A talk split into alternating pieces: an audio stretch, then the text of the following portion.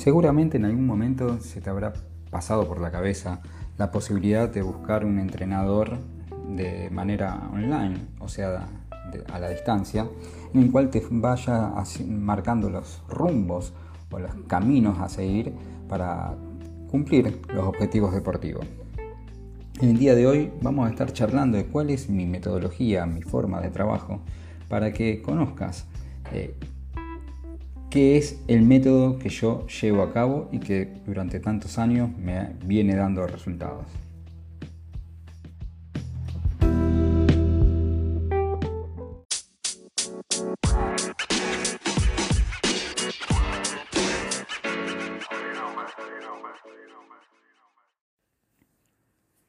Bien, como estábamos hablando en lo que era la introducción un poco a, este podcast, a este nuevo podcast del día de hoy,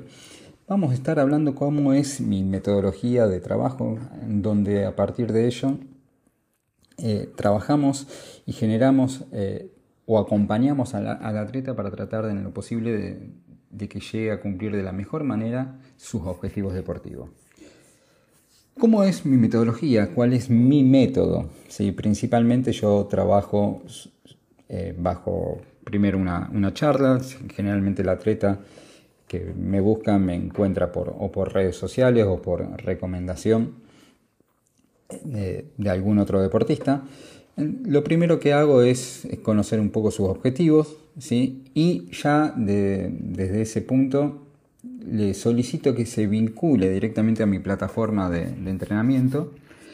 y que eh, vincule también todo su historial de su Apple Watch, eh, su reloj deportivo, su computadora de la bici, su Garmin, su mm, Polar, el que utilice, y de esa manera un poco conocer su historial deportivo de lo que viene desarrollando, cómo son los trabajos que venía haciendo, cómo era su desempeño en esos tipos de trabajo y cómo respondía su cuerpo a raíz de esos trabajos. Después de ello, un poco también hablamos sobre eh, sus fortalezas y debilidades, eh, su, idea un poco de, qué es lo que quiere encontrar en, un nuevo entrenador o comenzar a trabajar con un entrenador y a partir de ello eh, ver si hay alguna forma, alguna mm, metodología que se adecue más a él. ¿Sí? Por supuesto, sabiendo que no tiene ningún tipo de, problema de salud, si ya viene trabajando con total normalidad, incluso saber cuáles han sido sus lesiones y en qué momento y estudiar cuáles fueron las cargas de ese momento para ver eh, las lesiones que ha tenido a raíz de qué pudieron haber sido. Por eso es que es importante que antes de comenzar pueda yo ver el historial deportivo de, de ese atleta y gracias a la memoria de todos los relojes, o computadoras que hay hoy por hoy, puedo ver ese historial.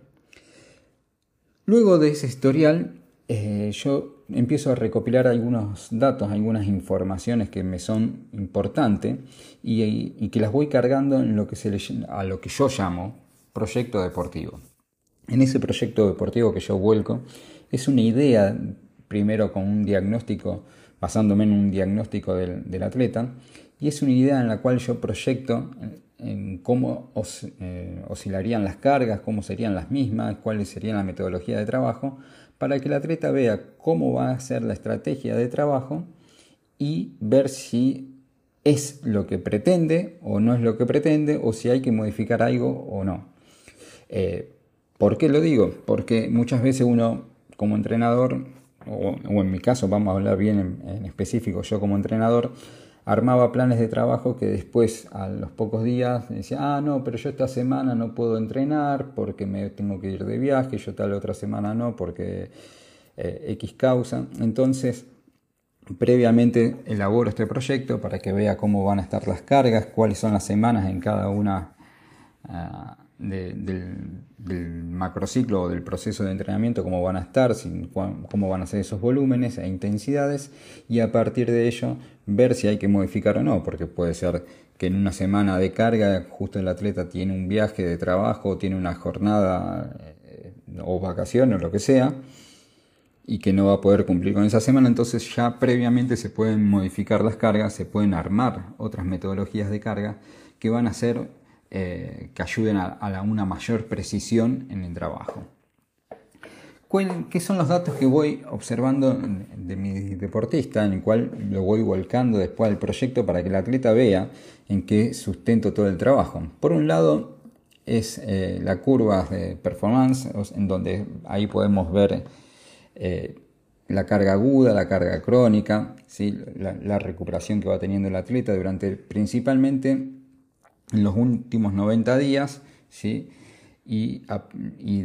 y, ver cómo ha sido ese trabajo en los últimos 90 días. Sin embargo,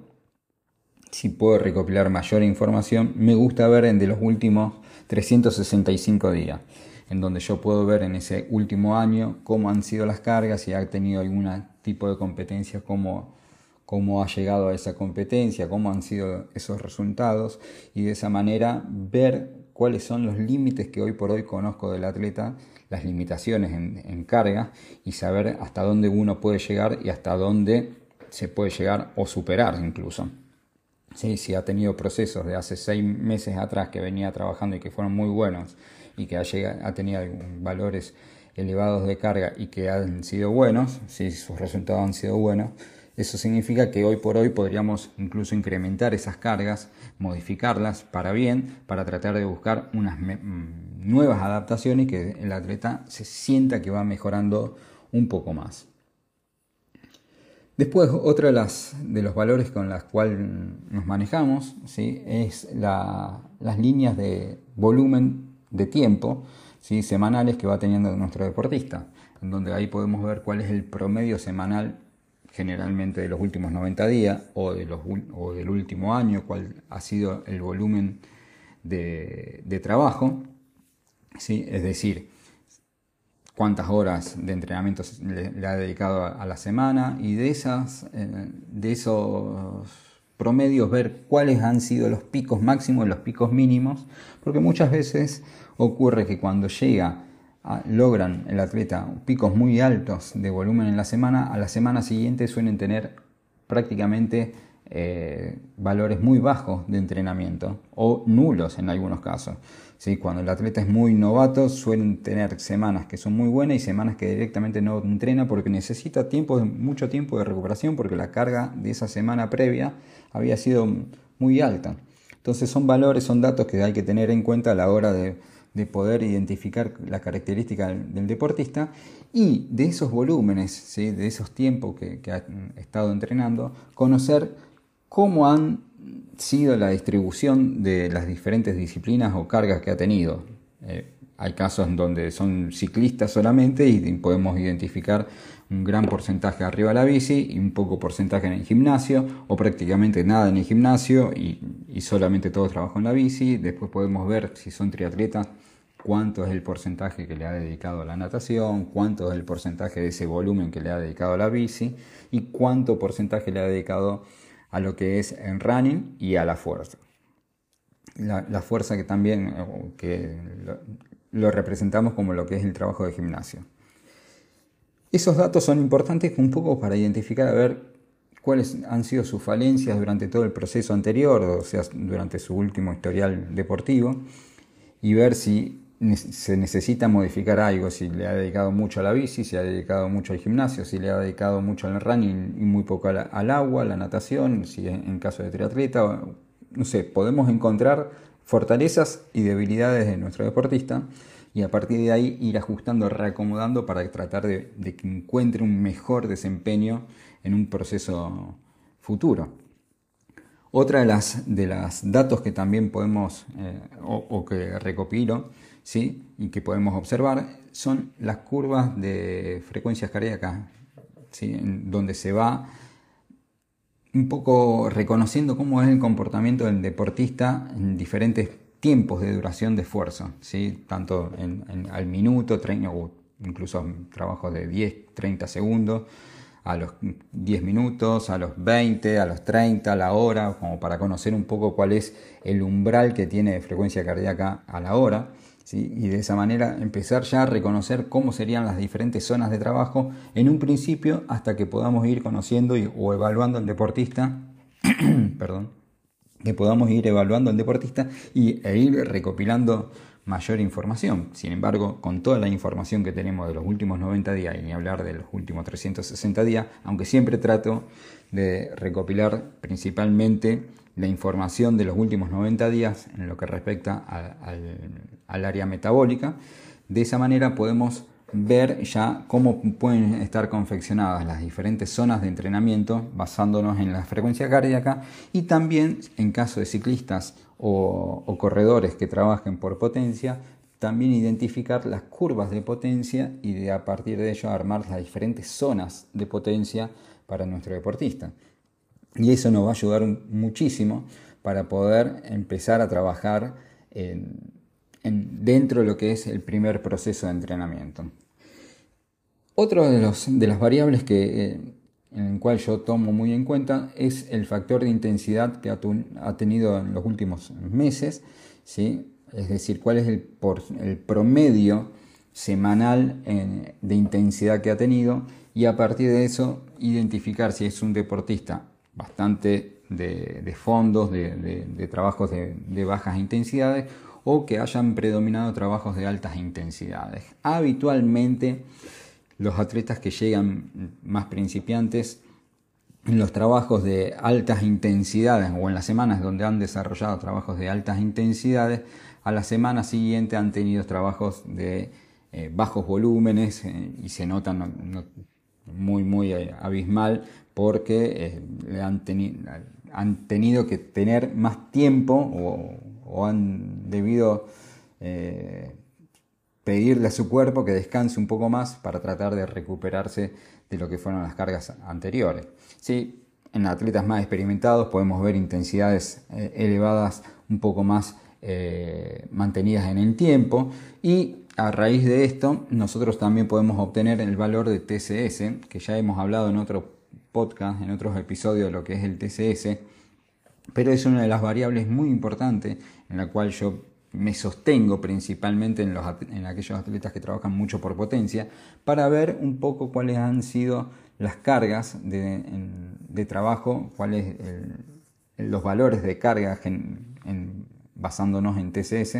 que han tenido semanalmente nuestro deportista en los últimos, principalmente en los últimos 90 días. ¿sí? Y a partir de eso, de esta información, sumados también a las curvas de cómo se ha comportado el peso del atleta y los